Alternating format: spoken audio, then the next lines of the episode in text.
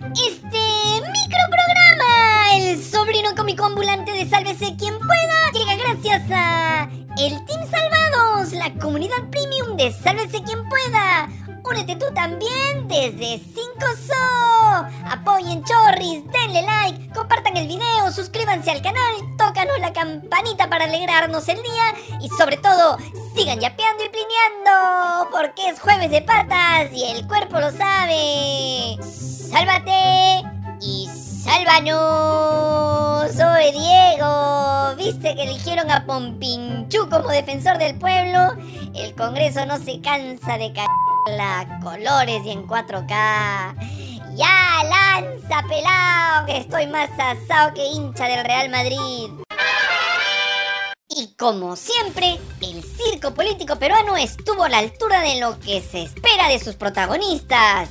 Ajustense los cinturones porque hoy tenemos tres funciones tres. Resulta que el ex abogado del líder y fundador de Perú Libre, Vladimir Cerrón, es el nuevo defensor del pueblo. Así como lo escuchan, mis queridas y queridos chanchos, Josué Gutiérrez, el hombre que antes defendía a un acusado de corrupción, ahora tiene el honor de ser el defensor de todos los que vivimos en este país de ricas montañas, hermosas tierras, risueñas playas, cumbres nevadas. ¿Y saben cómo se ganó el puesto? Pues gracias a los votos de Fuerza Criminal. Ah, no, no, perdón, perdón, quise decir Fuerza Popular. El hoy partido de los fraudistas arrepentidos que votó de manera disciplinada por Gutiérrez, quien al final obtuvo 88 votos a favor, 24 en contra y 9 abstenciones. Por supuesto, Perú Libre se unió al Fujimorismo en un solo puño. Pero eso no es todo. Como ya te contamos, Josué Gutiérrez fue congresista del partido de Humala. Es gran admirador de Nadine Heredia y actualmente trabaja en el Parlamento. Por si fuera poco, no se le conoce ningún mérito académico ni experiencia en derechos humanos. Su principal logro es su gran parecido físico con el cómico ambulante Pompinchú. No, no se parece, es igualito. Estamos convencidos de que su gran parecido con Pompinchú influyó en su elección como defensor del pueblo. Después de todo, este congreso se parece cada vez más a un programa de cómicos ambulantes, donde las risas y los esfuerzos nunca faltan. Y para que veas que no exageramos, te contamos que Pompinchú fue elegido defensor del pueblo gracias a una movida de último momento de congresistas de Acción Popular, como María del Carmen Alba, quien en el último segundo cambió su voto para que Gutiérrez sea elegido defensor del pueblo. El periodista Martín Hidalgo mostró un detalle a pocos minutos de cerrar la votación, cuando cuatro congresistas de la Lampa cambiaron sus votos. La congresista Silvia Montesa primero había marcado en abstención, mientras que su colega Edwin Martínez en rojo. Malcri Carmen Alba y Carol Paredes votaron primero en verde y luego ámbar. Tres doritos después, Alba y Paredes cambiaron su voto en abstención por verde, al igual que Montesa, mientras que Martínez en el último instante cambió su voto de rojo a verde. Superados los 87 votos que se necesitaban, el presidente de la mesa directiva cerró la votación. ¡Qué bonito! Eso es votar por convicción o por consigna. La hermana de Palpatine, Mari Carmen Alba, dijo que la decisión de su bancada fue votar por los dos candidatos para ver quién llegaba al consenso. ¡Qué grande, tía! Siempre a ganador. Al mismo nivel estuvo Edwin Martínez, quien fiel a su estilo informal y disparatado dijo, fue una decisión de último minuto de la cual no me arrepiento. No estoy muy convencido de lo que he hecho, pero tomé una decisión fugaz de la que espero no tener que arrepentirme luego. Ha sido una decisión de último momento, de la cual no me arrepiento. No estoy muy convencido de lo que he hecho, pero tomé una decisión así fugaz. Eh, conversé con Mari Carmen, le pedí también que, que marquen verde y te vuelvo a repetir, es una decisión momentánea. Espero no, no tener que arrepentirme luego. Arrepentidos deben estar tus votantes que luego te quieren gomear cuando viajas a tu tierra, Defecio. Martínez no tuvo ningún empacho en admitir que votó aplicando la sabiduría ancestral del peor es nada. Lo que sí es peor es tener este nivel de congresistas. Son un desastre. Mientras tanto, el parlamentario Eduard Málaga hizo un alto a su infatigable lucha por impulsar las reformas políticas que prometió antes de la vacancia de Castillo. Que no, Bueno, no importa. Málaga presentó un pedido para reconsiderar la votación de ayer, mientras que el Sindicato de Trabajadores de la Defensoría del Pueblo calificó como una imposición del Congreso la elección de Gutiérrez. ¿Y qué fue lo que dijo Pompinchú tras enterarse que tenía nuevo trabajo? Siempre eh, soy un hombre eh, que está formada en los principios democráticos y creo en la libertad de opinión y cada uno que opina tiene su motivación. Eso es entonces que Cerrón no ha ganado esta elección. Pero el que ha postulado soy yo.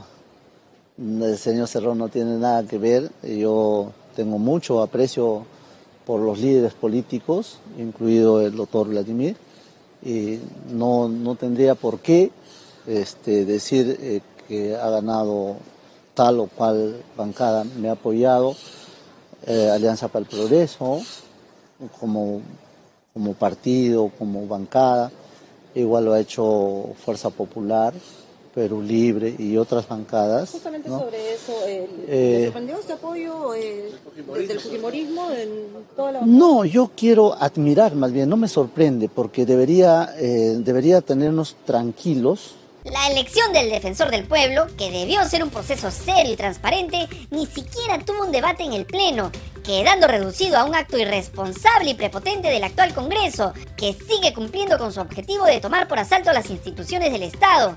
Ya lo hicieron con el Tribunal Constitucional, se tumbaron la reforma universitaria y entregaron la SUNEDU a un sujeto que ofrece buffets a las universidades, y luego de elegir a un defensor del pueblo cómico y ambulante como ellos, su siguiente paso será ir tras los órganos electorales y la Junta Nacional de Justicia que investiga a la fiscal de la Nación. Todo esto, por supuesto, con el silencio cómplice del Poder Ejecutivo que necesita de este Congreso para seguir con vida hasta el 2026. Esta elección del defensor del pueblo va en contra de las recomendaciones de la Comisión Interamericana de Derechos Humanos, que en su último informe pidió un proceso de selección transparente y basado en los méritos profesionales. Pero en respuesta, los congresistas han hecho todo lo contrario y han jugado a la ruleta rusa con los derechos de todos los peruanos.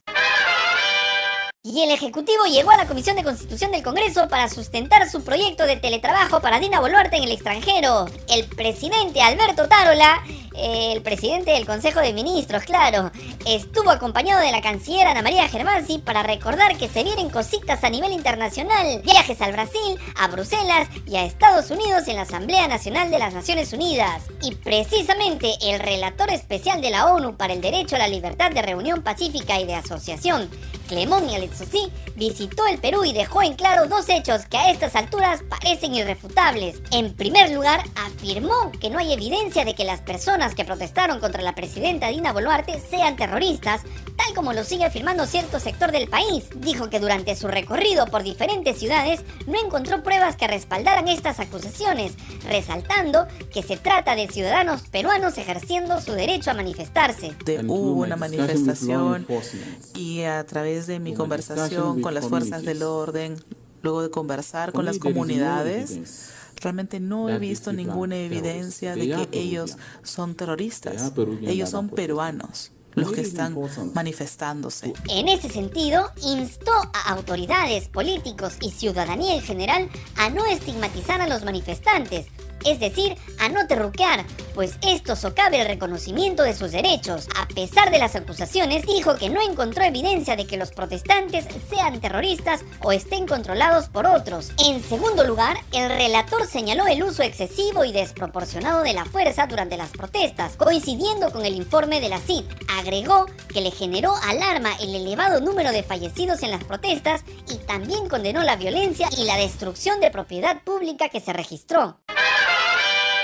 Un equipo periodístico de la radio y televisión española RTVE llegó al Perú para hacer un documental sobre la situación de la Amazonía, donde imperan la tala ilegal de árboles y el narcotráfico. Como parte del documental Amazonas, territorio amenazado, la periodista española Almudena Ariza conversó en Iquitos con dos presuntos traficantes de madera, quienes le confesaron que para poder operar sobornan a las autoridades, en primer lugar de la Policía Nacional. ¿Cuál es su principal fuente de negocio? Primeramente es de la tala ilegal de madera.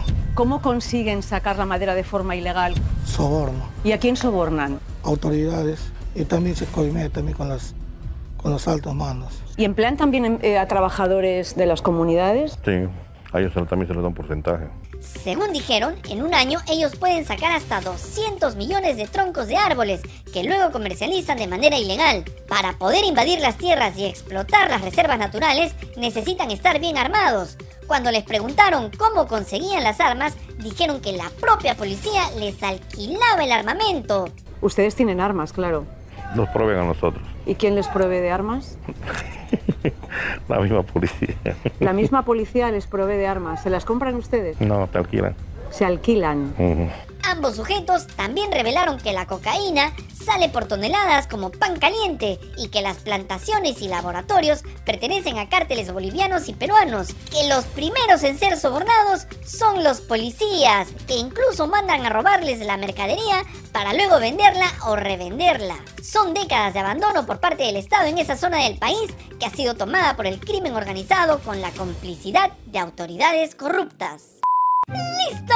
¡Nos vamos! Si te gustó este noticiero arreglador y corrupto, dale like, comparte el video, suscríbete al canal, tócanos la campanita y sobre todo, sigue yapeando y plineando, porque digo quiero ir a todos los conciertos que se vienen en Lima. Ya, pelao, llévate esta basura de programa y paga tu entrada, miserable.